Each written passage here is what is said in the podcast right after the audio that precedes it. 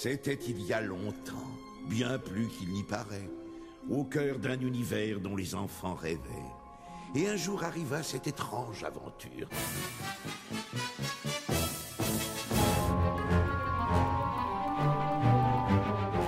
Une image à la fois. Par Valentin Berthomeux. Chers amis animés, bienvenue à vos oreilles dans ce nouveau numéro d'une image à la fois. Alors puisque l'on parle d'oreilles, on dit souvent que le son dans un film d'animation ne doit jamais être négligé et participe pour beaucoup à sa qualité. Nous serons dans l'atelier d'un monteur son qui s'appelle Louis Molinas à la fin de cette émission. Pour les impatients, ce sera à 14 minutes. Mais tout d'abord, ça n'aura échappé à personne, le monde de l'animation est peuplé de doudingues de toutes sortes. Celui que l'on va entendre aujourd'hui s'est mis en tête de fabriquer lui-même des écrans d'épingle afin de permettre une plus grande pratique de cette technique d'animation si particulière. Alexandre Noyer m'a reçu sur le stand de l'Agrafe au MIFA à Annecy au mois de juin pendant le festival où il présentait un de ses fameux écrans d'épingle. Sans tarder, écoutons ensemble de quoi il s'agit. Une image à la fois, saison 1, épisode 3, c'est parti Alexandre Noyer, euh, bonjour. Bonjour. Alors euh, nous sommes ici au MIFA, euh, le marché international du cinéma d'animation, pendant le festival d'Annecy. Et tu présentes ici ton écran d'épingle que tu as fabriqué toi-même. Alors peut-être que pour commencer, on peut expliquer aux auditeurs qui ne sauraient pas ce que c'est, je sais que c'est pas forcément facile à la radio, mais ce qu'est un écran d'épingle et comment on s'en sert pour, l'animation. Alors, l'écran d'épingle, c'est une euh, machine pour faire du cinéma d'animation en, image par image, qui a été créée euh, dans les années 30 par un, franco-russe, un graveur qui s'appelait Alexandre Alexeyev, et qui était un graveur euh, qui avait envie d'animer sa gravure, et qui a eu l'idée d'utiliser les ombres de petites épingles pour faire des rendus qui ressemblaient à la gravure.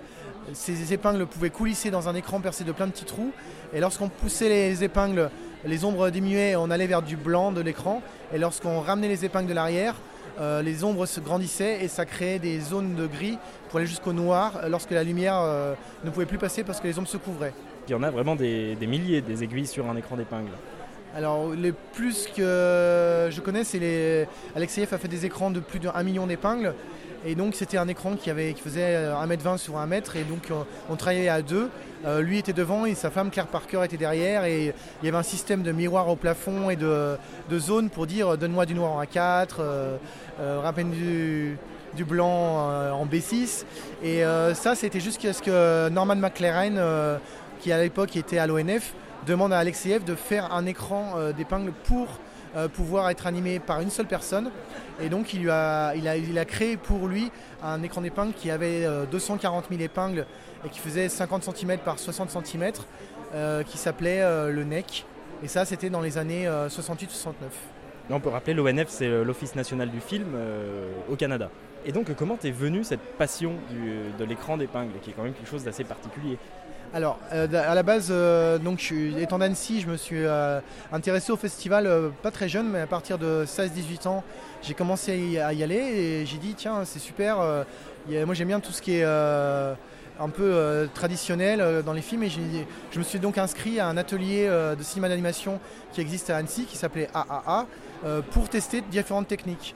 Et il se trouve que lorsque l'atelier a été créé dans les années 70 par Nicole Salomon, elle était très amie avec euh, Alexandre Alexeyev, le créateur de l'écran d'épingle, et elle lui a demandé d'être le parrain. Et à cette occasion, elle avait demandé à Alexeyev de faire un petit écran pédagogique en bois euh, qui était dans cet atelier. Et moi, quand j'y étais, je l'ai vu et j'ai compris ce que c'était qu'un écran d'épingle. Et comment, une fois qu'on a découvert, qu'on a euh, pratiqué l'écran d'épingle, on en arrive à vouloir en fabriquer un soi-même? Alors, dans l'atelier, il y avait aussi une photo d'un film de Jacques Drouin qui s'appelait Ex-Child, Ex-Enfant, avec un œil vraiment euh, super euh, détaillé. Et j'ai demandé si c'était du sable. On m'a dit non, c'est l'écran d'épingle. Et je me suis dit, un jour, j'aimerais vraiment tester cette technique. Et euh, là, c'était il y a assez longtemps. Et il s'est passé quelques années. Et en 2012, il y a eu un film fait par Michel Lemieux sur l'écran d'épingle du Canada, justement, de l'ONF. Et j'ai dit, ouais, c'est vraiment génial je veux faire ça. Et j'ai commencé à me renseigner. Donc je savais qu'il y avait celui au Canada, mais bon, c'est très loin. Et j'ai vu que de ceux d'Alexiev, tous ceux qu'il avait fait dans sa vie, il en avait fait une dizaine, il restait plus que celui-là qui était utilisable. Mais j'ai appris qu'il y allait en avoir un qui allait être remis en état. et qui avait été racheté par le CNC afin d'être mis en état pour faire des films. Et j'ai essayé de savoir si ce serait possible à ce moment-là de tester la technique. Donc j'ai compris que ça allait être réservé à des professionnels et donc j'ai décidé d'en fabriquer un moi-même. Et combien de temps ça a pris? Alors j'ai commencé à faire des recherches en 2013, à amasser tout ce que je trouvais en documentation, dans les livres, les DVD, les vidéos que je trouvais sur internet. Euh, et donc j'ai commencé euh, à me faire une petite bibliothèque, médiathèque, enfin tout, euh, tout, énormément de documents. En 2014, j'ai pas travaillé là-dessus parce que j'étais sur un projet avec Alexandre Dubosc. étant électronicien de métier, je lui ai fait un système stroboscopique pour ces gâteaux tournants. Vous chercherez sur internet, vous verrez, c'est très rigolo. Et en 2015, au 1er janvier, je me suis dit, cette année, je fabrique un écran d'épingle. Et donc j'ai commencé en janvier et euh, je l'ai fini en avril. Euh, j'avais mon premier écran d'épingle euh, d'une taille A4 avec 26 000 épingles. Oui, et quels, ont été un peu les, défis techniques que ça a amené? Eh bien déjà, tout d'abord de comprendre comment ça fonctionnait, comment faire coulisser les épingles dans l'écran, est-ce qu'elles étaient retenues, quelle était la résistance, quel était l'écartement, comment fonctionnait le système d'ombre euh, et l'éclairage surtout. Euh, donc j'ai vraiment fait du recherche engineering en regardant des vidéos, en essayant de déduire des choses. Et euh, j'ai essayé de contacter des personnes, j'ai essayé de contacter au Canada donc Jacques Drouin et Michel Lemieux. Et en faisant un peu cette, cette recherche, euh, Alexandre Dubos qui m'a dit mets tes travaux sur internet et montre euh, tes recherches. Et petit à petit j'ai montré mes recherches et il y a des gens qui sont intéressés à mon travail et euh, qui ont dit bah, tu devrais peut-être essayer de contacter telle ou telle personne. Et comme ça petit à petit j'ai créé un réseau autour de, de, cet écran d'épingle et j'ai pu rencontrer ou avoir les mails des gens qui pouvaient m'aider. Et en refaisant mes recherches, il s'est trouvé que c'était par un pur hasard en 2015, c'était l'année où le Festival d'Annecy allait faire euh, une exposition sur les écrans d'épingle d'Alexeyev et aussi un stage avec euh, un écran d'épingle d'Alexeyev qu'ils avaient racheté, qu'ils avaient rénové et qui allait servir à faire euh, des films. Donc je me suis dit, il faut absolument que pour le festival, j'ai fini l'écran. Et donc j'ai décuplé mes forces pour vraiment aller très vite et arriver à avoir quelque chose de fonctionnel à ces dates-là. Et qu'est-ce qui a été long? C'était de mettre toutes les épingles une à une? Alors, en effet, euh, mettre les épingles une à une, c'était euh, le travail le plus long.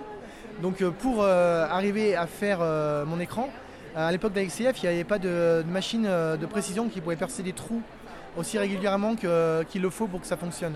Donc il avait utilisé des petits tubes en plastique qu'il avait coupés tous à la même longueur, entassés dans un écran fait d'un cadre en acier en fait. C'était un cadre dans lequel il entassait ces tubes avec une barre de pression par-dessus pour tenir les épingles entre elles et pour faire le frein pour qu'il y ait une certaine résistance.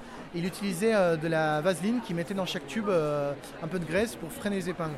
Oui, parce que c'est euh, important qu'il y ait une résistance dans, la, dans Voilà, c'est la résistance qui va permettre de faire des petites nuances.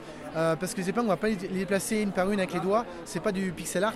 On va utiliser des outils qu'on va frotter, comme des choses qui glissent comme le verre, la faïence, ou des empreintes avec des objets en plastique ou en caoutchouc qui vont donner une texture. Et pour que ça marche bien, il faut qu'on puisse les déplacer euh, par petits euh, paliers. Donc en effet, il faut une résistance.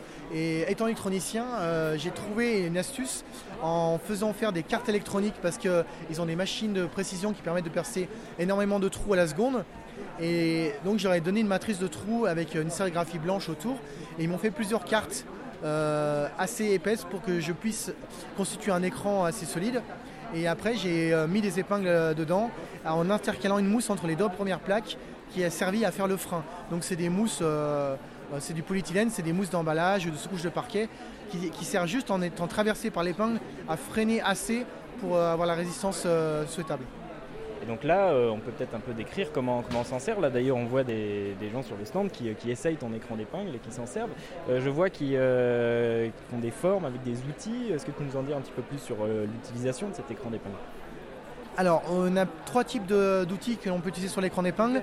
on peut utiliser des rouleaux qui vont permettre de pousser les épingles très peu à la fois, ce qui va permettre que ce soit plus facile. Donc avec des rouleaux droits et larges, on peut faire des, on peut faire des bandes, mais on peut utiliser aussi des rouleaux très, fins qui vont permettre de faire euh, des traits, ou alors on peut utiliser des rouleaux avec, dans lesquels on aura, euh, par exemple des rouleaux en caoutchouc dans lesquels on aura taillé des, formes pour faire des textures qu'on va pouvoir reproduire, par exemple pour faire un décor ou euh, reproduire une texture pour faire différents types de, rendus. il y a une deuxième famille qu'on peut utiliser, c'est tous les outils qui glissent, Donc ça va être des ampoules en verre, de la faïence, ça va être toutes sortes de choses qui vont permettre de dessiner comme avec en fait des pinceaux de plus ou moins large. Par exemple, on aura des ampoules, euh, des ampoules flammes qui auront un pinceau très fin, comme un crayon. Après, on aura des ampoules euh, un peu plus larges qui vont permettre de faire euh, comme un gros feutre. Ou alors des ampoules rondes qui vont permettre carrément d'utiliser pour frotter les épingles pour, pour ramener comme colorier l'intérieur d'une forme. Et troisième type d'outils, ça va être des outils en caoutchouc, comme des tampons qui vont permettre de faire des empreintes. Et donc toi, tu as déjà réalisé des, films en écran d'épingle? Alors j'ai réalisé des, courts-métrages euh, à mon niveau, donc amateur.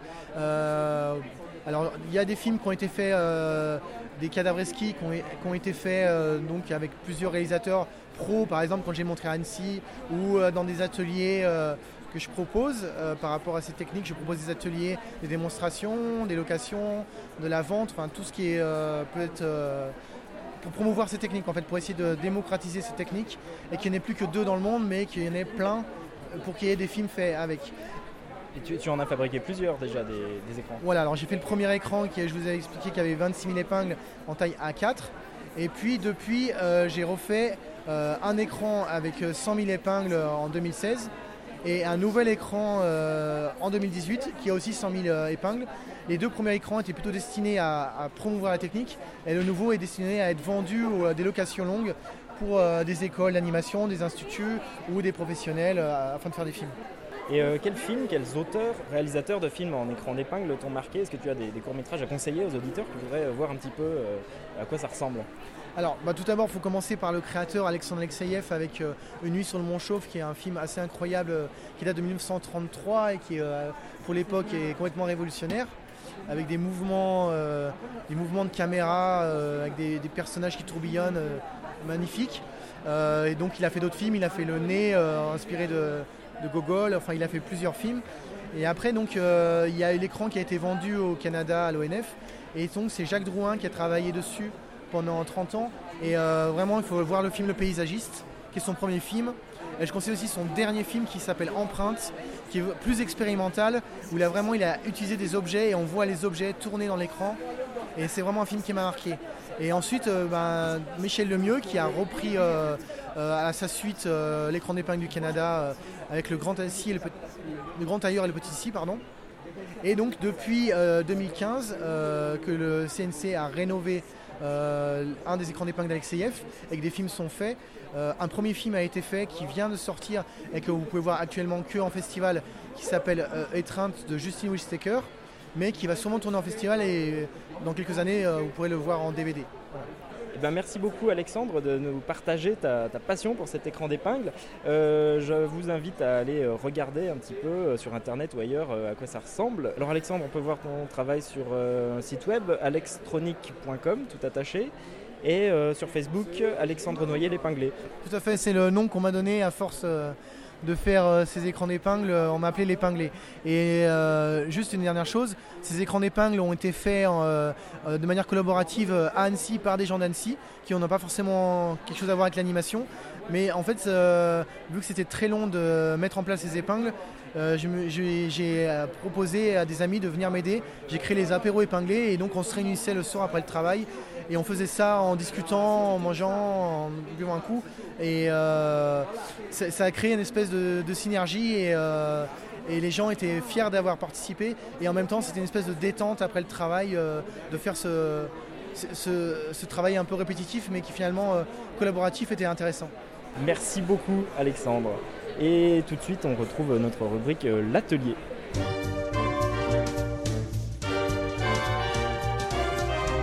dans l'atelier d'un monteur son. Je suis donc euh, ici à Lyon au studio Miroslav Pilon qui fait de la post-production sonore et je suis avec euh, Louis Molinas qui est monteur son.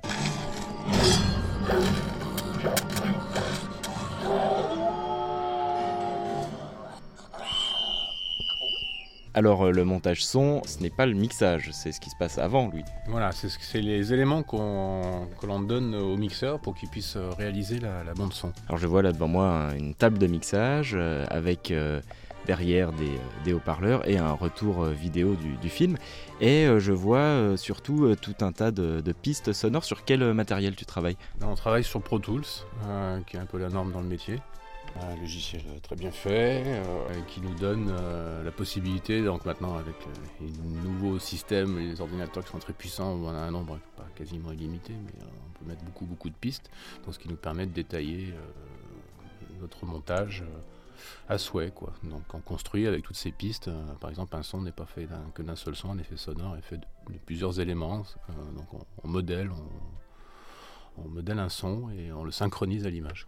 Oui, donc euh, parce que là je vois beaucoup beaucoup de pistes, euh, j'en vois même euh, des dizaines. et donc ça c'est tous les sons du film. C'est ça, c'est la bande sonore. donc en l'occurrence on est sur un dessin animé. Donc il n'existe aucun son, il faut tout créer. donc on recrée en fonction des scènes. voilà, ici on a besoin d'une ambiance un peu nocturne dans une décharge. Donc euh, ici, bah, on a des vents, euh, des criquets. Euh, si je mets par exemple en solo cette piste, je vais monter un peu le son. Voilà, on a des criquets. On a ici une chouette qui va arriver sur une autre piste. Une autre piste de vent qui nous fait le fond sonore pour pouvoir construire l'ambiance. Une autre piste de criquets, c'est les mêmes, ceux-là, pardon. Ça, c'est une autre sorte. Voilà, donc on possède par couche et par, euh, par couleur sonore et par. Euh, ce qui permet de, créer une ambiance, euh, pas seulement avec une piste, on serait mal pris avec une seule piste si on veut baisser un élément ou monter un autre. Donc là, ça nous donne de la latitude pour, pour mixer. On procède par stem, c'est-à-dire qu'on divise le montage son en plusieurs parties. la partie effet sonore, tout ce qui est synchrone, et la partie ambiance que l'on trouve en dessous.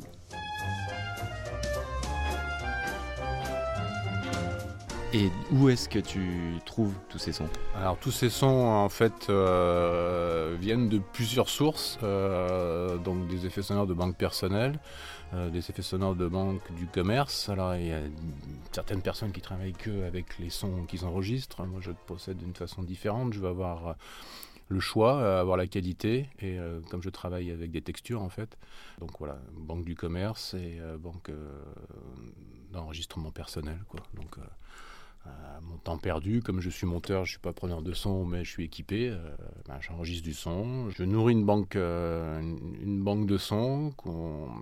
et on trouve ces éléments donc sur plein plein de dossiers qu'on centralise dans une, base de données qui s'appelle de recherche qui s'appelle SoundMiner, qui est un peu notre, notre mine, hein, comme son nom l'indique.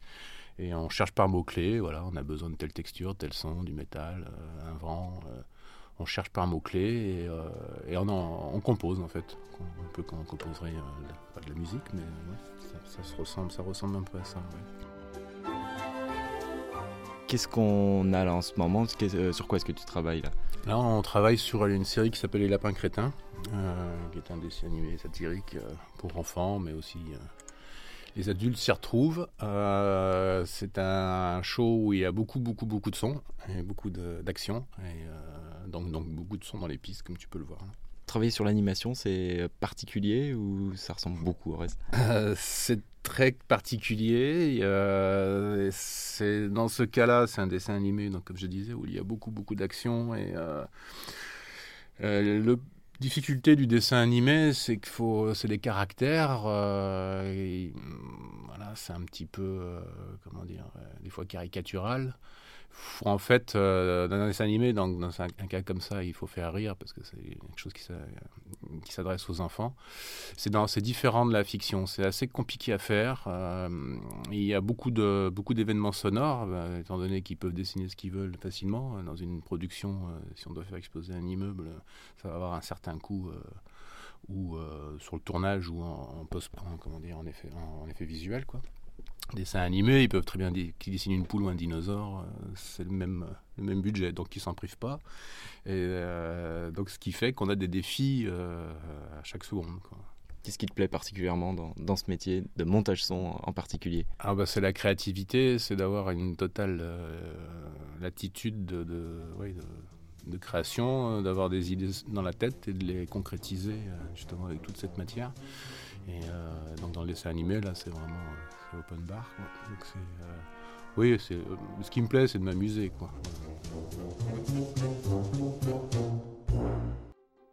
Et c'est le clap de fin de ce troisième numéro, mais on se retrouve vite pour la suite de nos aventures avec de l'animation plein les oreilles. D'ici là, on reste en contact, on se like, on se commente et on se reposte sur notre page Facebook.